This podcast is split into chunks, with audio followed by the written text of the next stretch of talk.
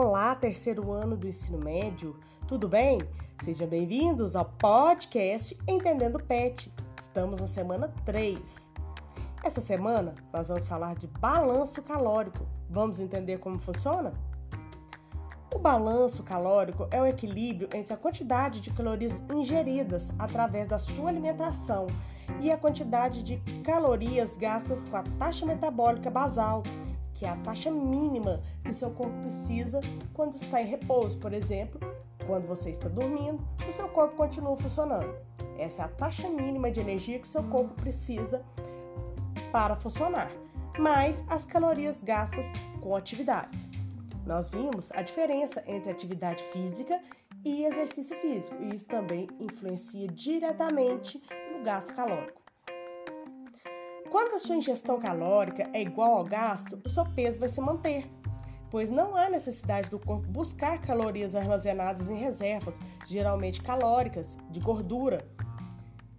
E também não há caloria não utilizada para armazenamento. Significa que o balanço calórico está em equilíbrio. Você não engorda nem emagrece. Se a sua ingestão calórica é maior do que o gasto, o peso aumenta. Se você come mais do que gasta, o seu organismo utiliza essa quantidade a mais de energia e armazena em forma de gordura corporal. Isso significa que seu balanço calórico está positivo.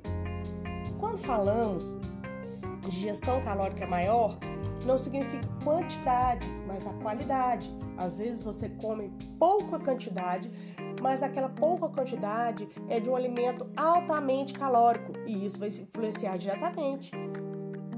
Convenhamos que às vezes você come um prato só de verduras, é, legumes, salada no geral, carne de boa qualidade. Falo peito de frango, peixe. É um prato grande, porém é um prato de qualidade. Isso é a diferença entre alimentos de boa qualidade e alimentos que vão causar depósito de gordura. Continuando, se a sua ingestão calórica é menor do que o gasto, o seu peso diminui. As suas calorias vão ser todas gastas. Então, o organismo recorre às calorias armazenadas em forma de gordura. Isso significa que seu balanço calórico está negativo. Se o balanço calórico for maior que zero, ele é positivo. Se for menor do que zero, ele é negativo. E se for igual a zero, ele está em equilíbrio, ele será neutro.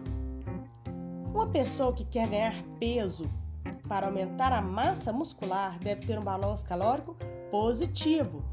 Como eu já disse anteriormente, depende diretamente do tipo de alimento que você ingere.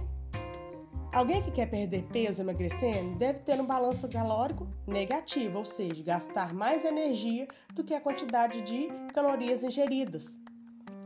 O importante lembrar que ganhar peso ou perder não é o mesmo que engordar e emagrecer.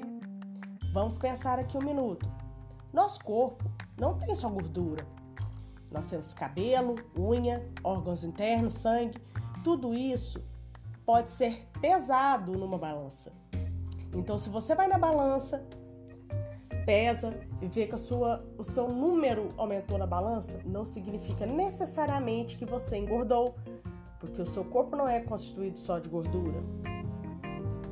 Para saber se você realmente engordou ou emagreceu, é necessário fazer um teste. Esse teste chama adipometria. E ele usa um aparelho que se chama adipômetro, que parece uma pinça grande e ele é usado para medir um protocolo de dobras. Existe um protocolo em que algumas dobras do corpo são medidas. O adipômetro vê a quantidade em milímetros que aquela dobra está e calcula a quantidade de gordura corporal que uma pessoa tem. O resultado é apresentado em porcentagem. Por exemplo, se uma pessoa tem 10% de gordura corporal, isso quer dizer que se pesa 100 quilos, o percentual de gordura é igual a 10, em 100, 10% é gordura. E os outros 90 quilos é a massa magra, são os músculos, os órgãos, os ossos e etc. Nos homens adultos, O percentual de gordura ideal é entre 8 e 15%. Já as mulheres, entre 15 e 23%. Lembrando que uma mulher que tem o seu percentual de gordura menor do que 15% é prejudicial à saúde, pode causar problemas na fertilidade, alterar a menstruação, humor, entre outras características dessa condição. As mulheres, biologicamente, necessitam de uma maior quantidade de gordura corporal, principalmente na produção dos hormônios femininos. A biologia da mulher foi feita para acumular gordura, geralmente na região da barriga, onde geramos o feto.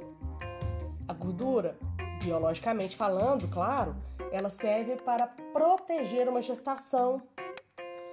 Então, a mulher geralmente precisa de uma quantidade maior de gordura. E se formos analisar, quais são os lugares onde mais engordamos? Na barriga, nos quadris, que são os locais onde a gordura é alocada quando está em excesso. Pessoal, essa foi a explicação dessa semana. Qualquer dúvida pode me perguntar, estou às ordens. Fiquem ligados, até o próximo podcast. Um abraço a todos e até mais!